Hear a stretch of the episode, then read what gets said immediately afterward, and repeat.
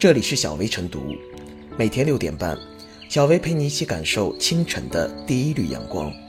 同步文字版，请关注微信公众号“洪荒之声”。本期导言：近日，湖南常德市桃园第一中学食堂贴出公告，告诉学生，因为猪肉价格的下降，所以学校食堂在经营过程中产生利润，这与学校的规定不相符。最终，食堂决定给学生每人餐卡充值一百元，用来消化食堂所产生的盈利。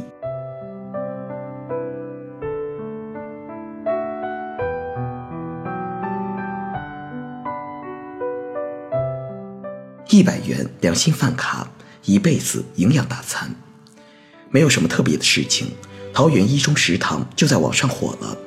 说起来很简单，食堂意外出现盈利。学校将盈利返还给学生，而这保本不盈利的原则也非学校首创，上级早有规定，学校不过是遵章执行。说起来也不简单，不是所有的学校能始终坚持保本不盈利，盈利后主动退还的更是少之又少。况且四十多万元不是小数目，够干好多事儿了。正是因为这寻常背后的不简单，桃园一中食堂成为人们羡慕的别人家的食堂、良心食堂。学校是公益性的单位，学校食堂与社会上经营性的餐馆、其他企事业单位的内部食堂都是不一样的。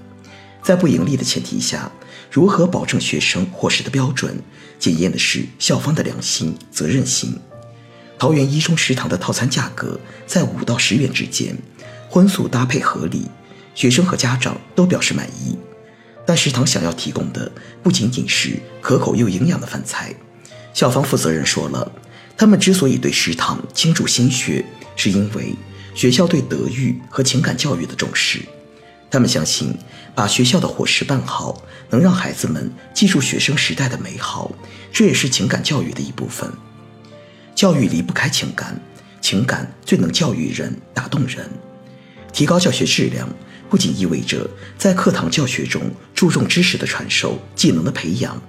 情感的渗透也是不容忽视的。教育者眼里不能只有升学率、尖子生和各类竞赛的一等奖。学校教育的使命是培养和谐统一的人。学校用一张饭卡播下善意的种子，不经意间就能开出一片又一片的小花，让这个世界一点一点的美好起来。我们太需要这样善意的种子了。社会发展的很快，物质生活越来越优越，空气中却有越来越多的戾气弥漫。至今仍在发酵的重庆公交坠江事故，起因只不过是一点鸡毛蒜皮的小事。道路维修，乘客坐过站，但这名乘客火气实在太大，司机师傅也不是好欺负的。双方激烈争执互殴，以致车辆失控，两人为此付出无法承受的代价。顺带烧上了一车人的性命，戾气正无声地渗透在社会的各个阶层、各个角落，许多人心口好像窝着一团无名火，一点小事就可以噼噼啪啪地烧起来。他们总觉得命运对自己不公，社会亏欠自己，本该属于自己的权利被他人剥夺。受这样的情绪笼罩，一言不合，甚至是一个眼神不对，他们就可能不管不顾地来个大爆发。远离暴力，是从改变自己对待世界的方式开始的。苏联教育学家苏霍姆林斯基说：“只有当你的心灵里永远有着良心、羞耻、责任和义务的时候，你才会变成有道德的人。”饭卡中的一百元不算多，仅够学生打上十几份两荤两素，但这一百元播下的善意，却可以滋养人一辈子。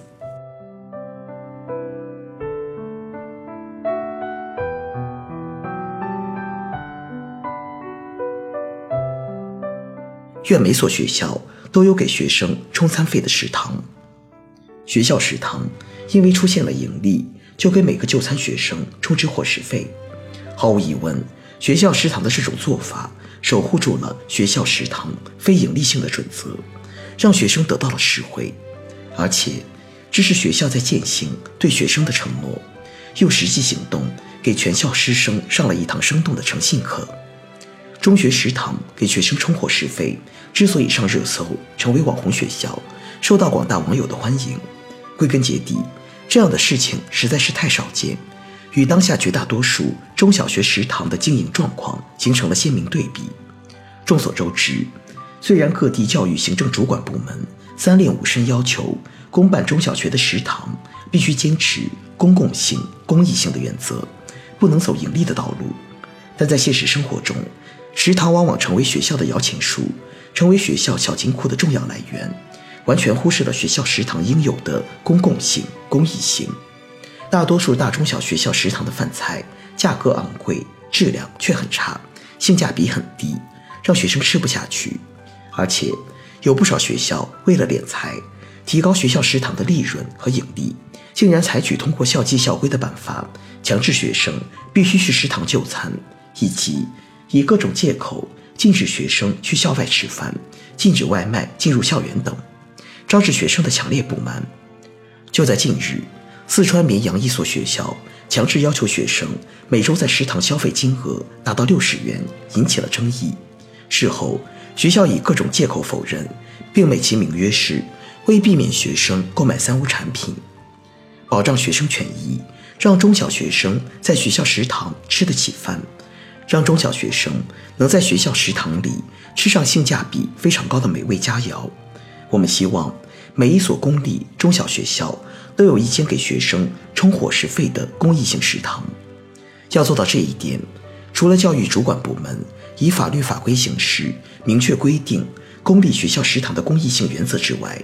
还必须要明确每一所公立中小学校食堂要定期向家长、学生公布详细的账单。接受家长的监督，让家长看一看学校食堂是否存在盈利状况，有没有将盈利部分反馈给学生，有没有守住公益性原则。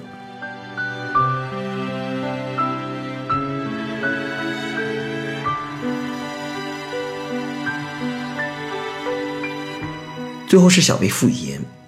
学校食堂常常难以令人满意，不光是因为众口难调。还可能存在价格过高、菜品低劣，甚至卫生质量堪忧的原因。湖南省桃园一中的食堂成为众人交口称赞的网红食堂，不仅因为给学生充值了一百元，还在于其坚持的保本不盈利的原则，以及背后所蕴含的教育精神。学校有温暖，学生心中就有阳光；学校有缺憾，学生心中就有疑问与阴影。不盈利应是学校食堂的良知与底线，也是教育的良知与底线。